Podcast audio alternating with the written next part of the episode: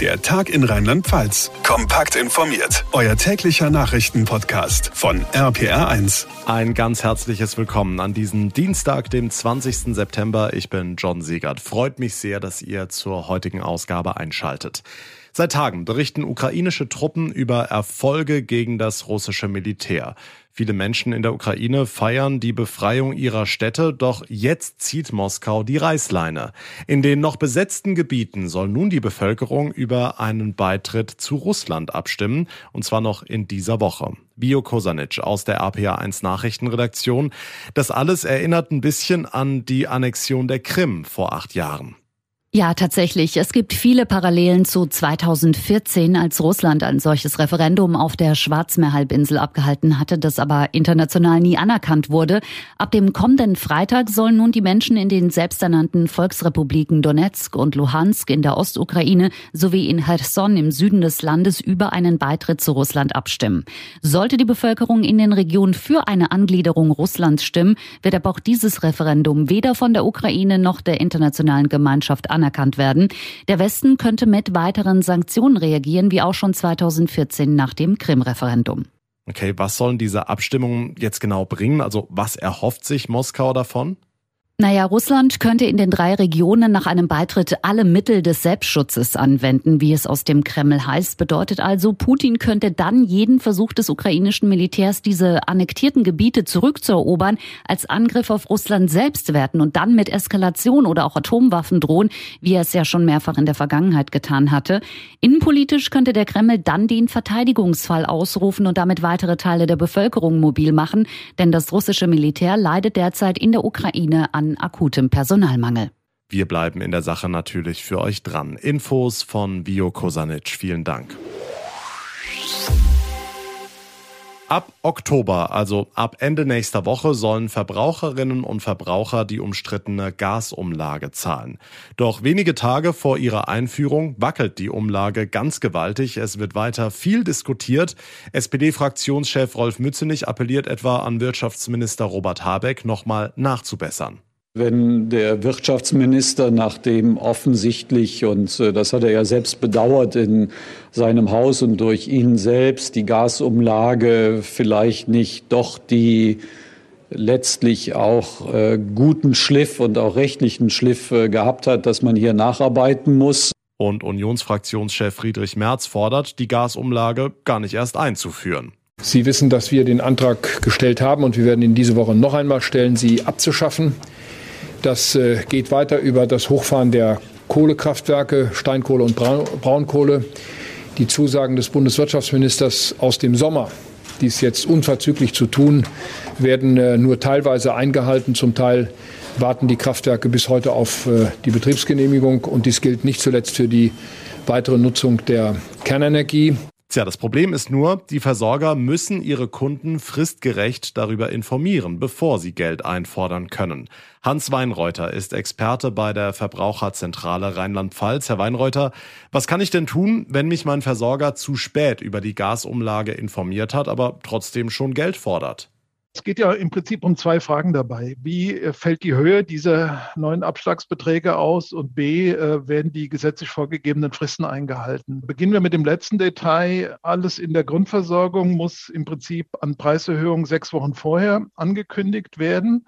Und wenn diese Frist nicht eingehalten wird, kann man natürlich Widerspruch einlegen. Und wenn der Versorger sich auf diesen Widerspruch einlässt und eine Korrektur vornimmt, dann verschiebt man den ganzen Vorgang nochmal etwas. Okay, was muss in so einem Brief vom Versorger drinstehen, also damit er auch rechtens ist?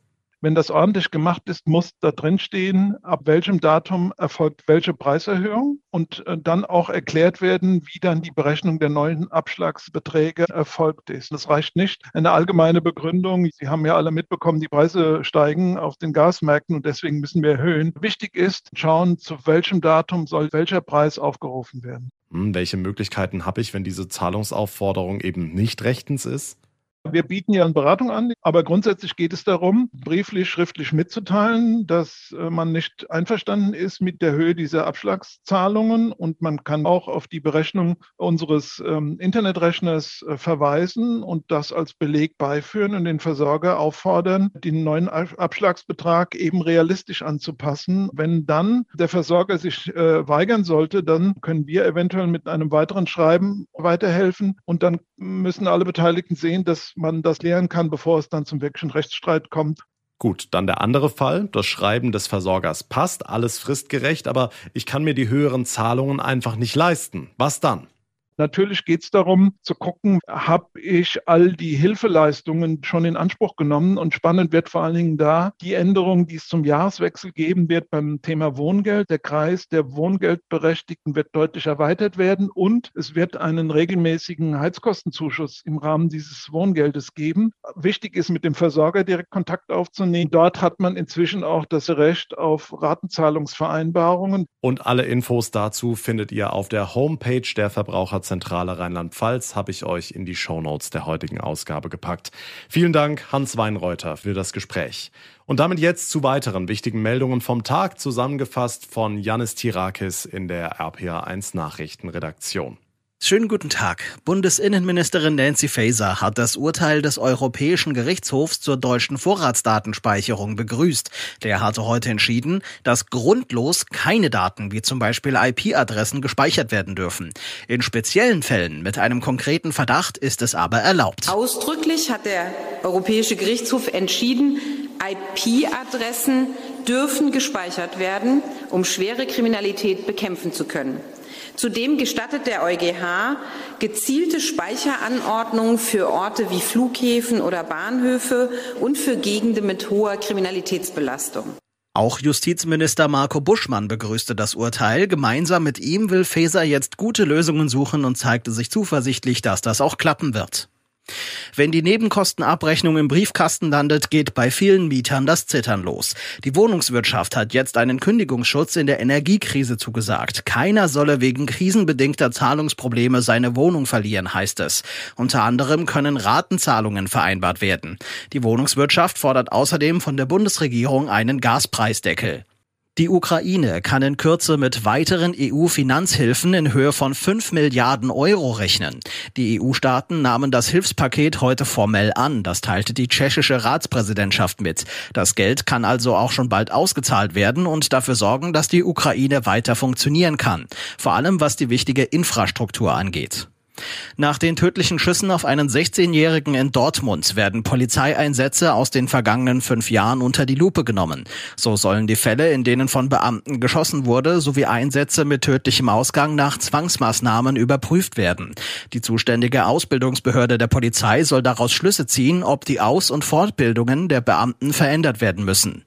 Die gute Nachricht kommt aus Unkel. Die Stadt will ihre Rheinpromenade verschönern und hat dafür jetzt einen Ideenwettbewerb gestartet. Dabei liegt die Messlatte allerdings ziemlich hoch, denn die Unkeler Rheinpromenade gilt eigentlich schon als eine der schönsten in der Region. Für den Ideenwettbewerb stehen jetzt 100.000 Euro zur Verfügung. 75.000 davon schießen Bund und Land aus dem Stadterneuerungsprogramm dazu.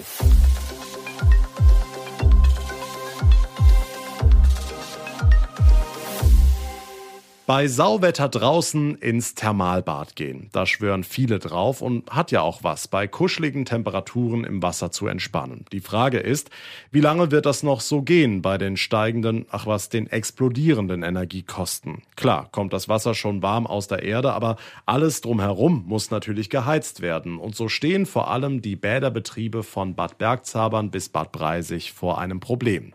RPA1-Reporter Olaf Holzbach, drohen uns da flächendeckende Schließungen? Also in diesem Jahr wohl noch nicht, trotz der Preise, trotz der Sparzwänge in den Kommunen. Vorteil in Rheinland-Pfalz, etliche Betriebe haben schon energetisch saniert oder haben es vor. Naja, und einfach mal ein bisschen runterdrehen. Interne finden Behandlungen für bestimmte Erkrankungen, zum Beispiel des Bewegungsapparats statt. Das heißt, es ist nicht so einfach, dort einfach zu sagen, wir drehen jetzt einfach mal die Temperatur um x Grad runter. Mittel- bis langfristig hilft eigentlich nur die Sanierung einer Therme. Ne? Gudrun Selzer vom Rheinland-Pfälzischen Tourismus- und Heilbäderverband. Hier und da gekürzte Öffnungszeiten sind möglich, sagt sie. Vielleicht auch höhere Eintrittspreise, aber generell sollen die Bäder aufbleiben.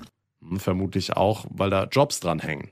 An die 30.000 in Rheinland-Pfalz, gerade auf dem Land, sind Thermalbäder unverzichtbar, sagt Gudrun Selzer. Am Tropf der Thermen hängt die Hotellerie, die gastronomischen Betriebe, die Ferienwohnungen, der Einzelhandel. Das sind ja Orte, in denen gibt es nicht noch parallel äh, ein Hallenbad, sondern da ist die Therme auch gleichzeitig die Kinderschwimmkurse finden dort statt. Noch funktioniert das alles, sollte die Preisrallye anhalten, steht im nächsten Jahr aber ein dickes Fragezeichen.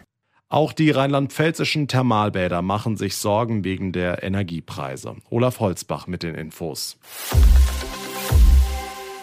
Instagram, Facebook, TikTok. Alles mega toll, aber in den sozialen Medien lauern eben auch jede Menge Gefahren. Nicht alles stimmt, was man da so sehen und lesen kann. Fake News, Verschwörungstheorien, antidemokratisches Geschwurbel.